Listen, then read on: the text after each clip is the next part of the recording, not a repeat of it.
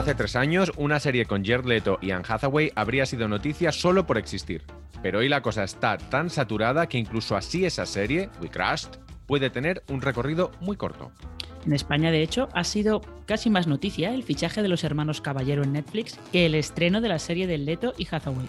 De los cuatro hablaremos hoy en este episodio de una serie, una noticia y un personaje. Y de Amy Schumer, que vuelve. Nosotros somos Marina Such y Alberto Rey y aquí estamos una semana más hablando de series. A veces bien y otras no tanto. Poquitas sucias las nuestras. Y la de Amy Schumer, que vuelve. Esto ya lo he dicho, ¿no?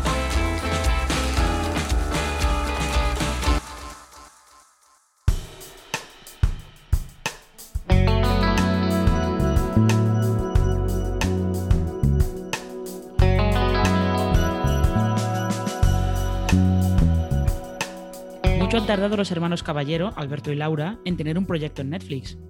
Por otro lado, es probable que hasta ahora no hayan tenido ni tiempo para meterse en más líos, porque sus series tienen pinta de implicar mucho trabajo.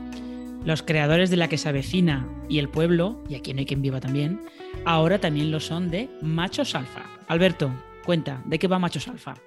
Bueno, la premisa realmente no lo sabemos porque es un poco rara y yo creo que ellos han ido un poco a que se generen críticas antes de que la serie ni siquiera exista. Es una serie sobre las nuevas masculinidades y sobre hombres que creen que su lugar en el mundo, su privilegio, como decimos ahora, está en peligro. ¿Tú crees como yo que lo están lanzando como diciendo, venga, venga, entrada al trapo, entrada al trapo?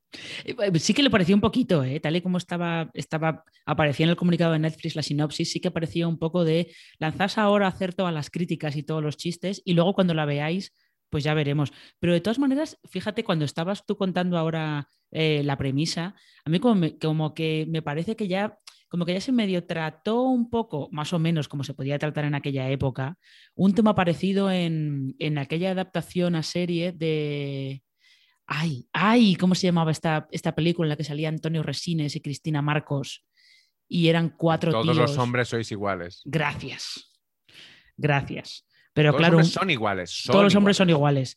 Eh, pero un poco, como que me da la sensación de que en todos los hombres son iguales, ya un poquito se tocaba esto, pero claro, como se trataba en los años 90. Sí, mm, de los caballeros además hay una cosa que me, que me, sorprende y en cierto modo me indigna. Y es que cada vez que se hacen los listados de los showrunners, esa gran palabra que nos gusta tanto utilizar españoles, muchas veces los dejamos fuera, cuando probablemente sean los showrunners más exitosos de nuestro panorama. Ya, lo que pasa es que las series que ellos hacen pues no son glamurosas, como quien dice. Y además... Eh, las han hecho, las dos últimas que han hecho las han hecho para Mediaset, aunque en realidad el pueblo se esté viendo más en Prime Video que, que en Telecinco. Entonces eso como que parece que les quita un poquito de glamour, pero solamente ese, solamente ese dúo de Aquí no hay quien viva y la que se avecina, vamos, ya les gustaría hasta a muchos showrunners estadounidenses pillar alguna de esas dos series. ¿Se ha hecho alguna vez el cálculo de si acumulamos todas las audiencias que ha tenido la que se avecina en los últimos 10 años y sumamos el de todas las demás series juntas? Porque igual nos llevaríamos una sorpresa, ¿eh? Sí, porque entre, entre las repeticiones en Factoría de Ficción, eh, ahora que eh, creo que entró, no me acuerdo si entró en Prime Video o luego entró en Netflix. Mi madre lo llama el canal La que se avecina. El canal La que se avecina. No lo dice de manera irónica. No, no, no, no, es que, es que, es que FDF era todo la que se avecina. Pero fíjate, resulta que eh, Alberto Caballero, sobre todo, que es más activo en Twitter, alguna vez sí que se ha quejado, bueno, a su manera, de que sus los episodios de sus series son demasiado largos y ahora me imagino que se podrán desquitar, ¿no? Se harán capítulos de media hora, digo yo. Sí, más de una vez yo mismo he, puesto en Twitter de eh, si la que se avecina durara 20 minutos sería una hiper obra maestra mucho más de lo que, de lo que todavía de lo que todavía lo es ahora, de lo que y él siempre responde, pues bueno, pues que me escuche quien me tiene, que te escuche quien te tiene, quien te tiene que escuchar. Eh, Marina, ¿tú crees que hay un estilo, hermanos caballero? Em, pues la verdad es que no lo sé, porque es que es cierto que estas tres series se parecen mucho unas a otras. O sea, la sinopsis, no la sinopsis, pero como que los elementos son similares. Mejor sí que lo podría haber, porque es gente, gente muy distinta que está eh, conviviendo en el mismo sitio, pues una comunidad de vecinos, una urbanización de, de, bueno, adosados, sí, más o menos, o un pueblo, un pueblo abandonado o semi-abandonado al, que van a vivir toda esta gente, sí puede ser que sea un poco eso, un grupo de desconocidos que conviven en el mismo sitio y de las diferencias entre ellos saltan todos los chistes y, todas las fricciones. De estilo caballero, bueno, el humor es como muy, tiene un humor muy accesible para todo el mundo, no sé. Y esa querencia también por el fricazo español que tanto le gustaba a, a Berlanga, ellos también lo tienen. Bueno, pues de machos alfa pasamos a una hembra alfa. Y si os parece que esta expresión es sexista, yo os digo una cosa, a ella le gustaría.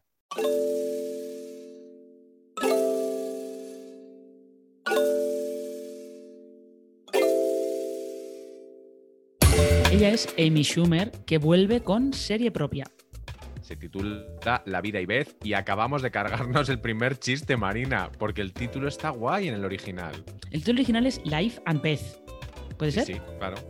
Aquí, claro, no, no, ves, no veo yo la manera tampoco de conseguir que el, que el que el juego de palabras con life and death, vida y muerte, em, se pudiera hacer en español, pero claro, como he escrito en el guion, never forget cuando Drop the Diva la, la tradujimos aquí como divina de la muerte. Es que no encuentro una traducción más perfecta. Aquí no es, no es nada fácil. ¿Cuál es la, la premisa de esta, de esta serie? Para mí es pues Amy Schumer bebe viendo el cartel.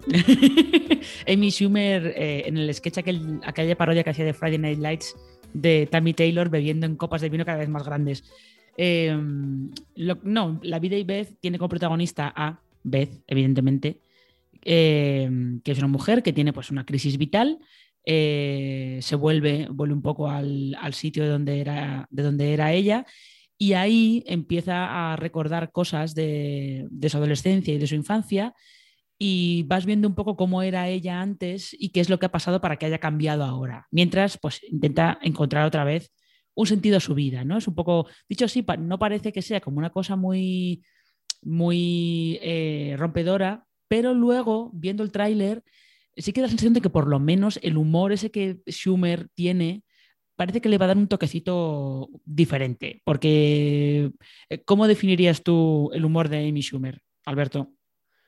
Yo creo que ella eh, hace una comedia muy gansa, muy salvaje, que estaba anteriormente muy circunscrita en los cómicos, en los tíos.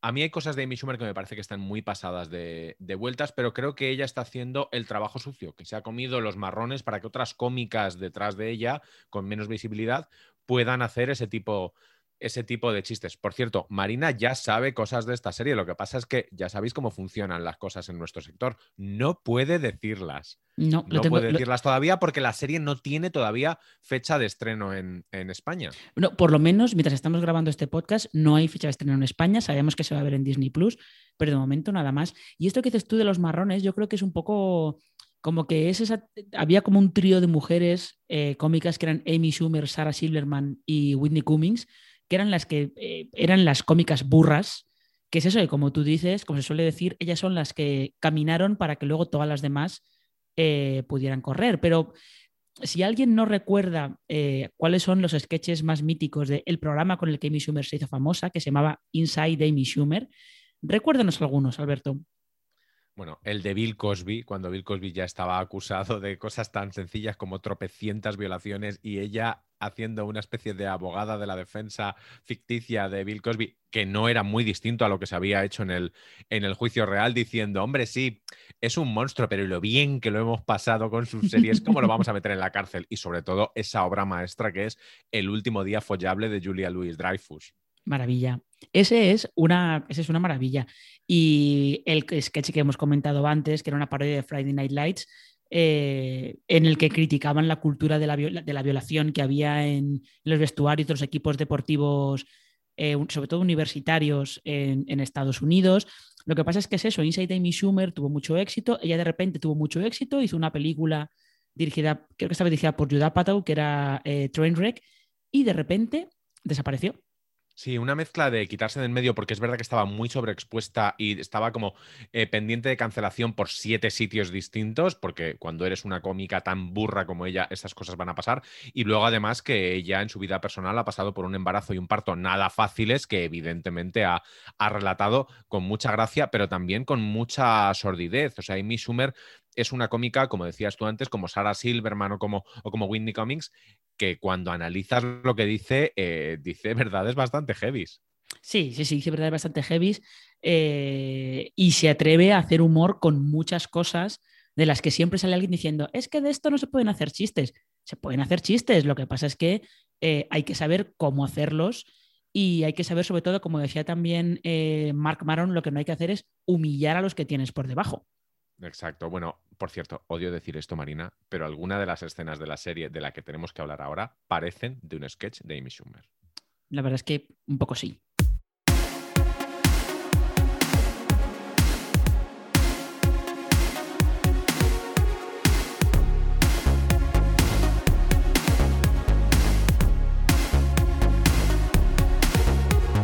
Esa serie es We Crashed. Y lo cierto es que la premisa es interesantísima. Es una ficción de Apple TV Plus que relata el auge y caída de WeWork, la empresa de centros de, coworking que además dijo que iba a revolucionar el concepto del trabajo. Pero bueno, lo que cuentan más bien no es tanto el auge y caída de la empresa como el auge y caída de sus fundadores. Porque algunos nos escucharéis desde un WeWork, la empresa sigue, sigue funcionando. Los que no están ya implicados en ella es estos dos caraduras interpretados nada menos que por Jared Leto y Anne Hathaway. Bueno, eh, ellos son las auténticas estrellas porque hemos mirado quién ha escrito We Crashed y son Lee Eisenberg y Drew Crevello, que son buenos guionistas, pero no tienen una carrera como showrunners muy potente previa, como para controlar a Jared Leto también. ¿eh? ya, es un poco de que te dejen, dejen solo delante de los leones. Eh, pero la serie está basada, eso está basada en una historia real, efectivamente. De esa historia hay un documental en Hulu, pero en realidad está basada en un podcast que Alberto sí que ha escuchado. Sí, y que, está, y que está muy bien. Bueno, ya sabéis que yo escucho muchos podcasts porque, quiero hacerlo mejor que ellos. Y escuchando este, este podcast que se llama We Crash también, eh, flipas con que lo que hace Gerleto, que es muy chanante en la serie, es que el Adam Newman real, así se llamaba este, este tío de orígenes israelíes, es así de chanante. Es verdad que luego la imagen, ese pelo, ese rejuvenecimiento que le hacen, que yo no sé si es digital o es maquillaje o La nariz postiza. la nariz postiza, son un poco frikis, pero claro, es que luego ves al original y dices, es que este es el típico personaje que tú le dices, ¿a quién se lo doy? ¿A un actor que lo, que lo suavice para que sea más eh, likable, para que nos guste más? ¿O a un Jared Leto que dice, ¿queréis circo? Toma circo. Ya, es que además te pasas, te pasas todos los capítulos pensando que eh, este tipo es un poco el arquetipo del el charlatán que lo que quiere es ser multimillonario, pero en realidad tampoco quiere currar mucho. Lo que él quiere es tener una idea feliz y hacerse multimillonario y ya está. Y te quedas un poco con la sensación de que a lo mejor no había tanta historia como para, como para tener una serie eh, tan larga. No sé si eso también es la sensación que te queda a ti. Bueno, a mí la sensación que me da es de que habría sido quizá mejor ese documental que tú dices de Hulu, haberlo rehecho con más potencia, y pasándose otra vez en el, en, el, en el podcast, porque ahora las cosas las podemos dar muchas más vueltas, ponerle un punto de vista menos obvio, porque aquí es un poco ese punto de vista omnisciente de alguien que mira desde fuera, quizá el de ella, y, y no fiarlo todo al super glamour de estos dos nombres cuando luego el producto no va a ser, no va a ser para tanto. A ver, está esta serie podría ser un, o debería, o, habría podido ser un Succession o un Billions o algo por el estilo, o ese Super Pumped del que, del que no vamos a hablar porque le ha pasado un poco lo mismo, es decir, se ha, se ha caído igual. Em, y luego hay una cosa que a mí me encanta señalar de estas estrellas del cine que van a la tele. Leto y Anne Hathaway empezaron en la tele. Además, de hecho, eh, la generación que creció en, los 90, a Jared Leto es imposible olvidarlo como Jordan Catalano en Es mi vida. A ella sí que la hemos olvidado, como no me acuerdo quién, en una serie que cuando la he visto en IMDB ni me sonaba. Bueno, otro proyectazo de Apple TV Plus que pasará sin pena ni gloria. Iván ya. Puf, ya hemos perdido la cuenta. Bueno, menos mal que como ya os contamos, la adaptación televisiva de este podcast que escucháis también está en marcha, aunque ahora la escribe Spike Jonze y trata sobre la grabación del episodio 10.000 de una serie, una noticia y un personaje, en directo en el Within Center de Madrid. Es un high concept, es un Judanit y un circus. Que tiemblen las estirando el chicle, a las que adoramos, por cierto, ¿eh? Ellas sí que son hembras alfa y nosotros, simples fans, oyentes como vosotros. Hasta la semana que viene, con más series, más noticias y más personajes. Y con Amy Schumer, que vuelve.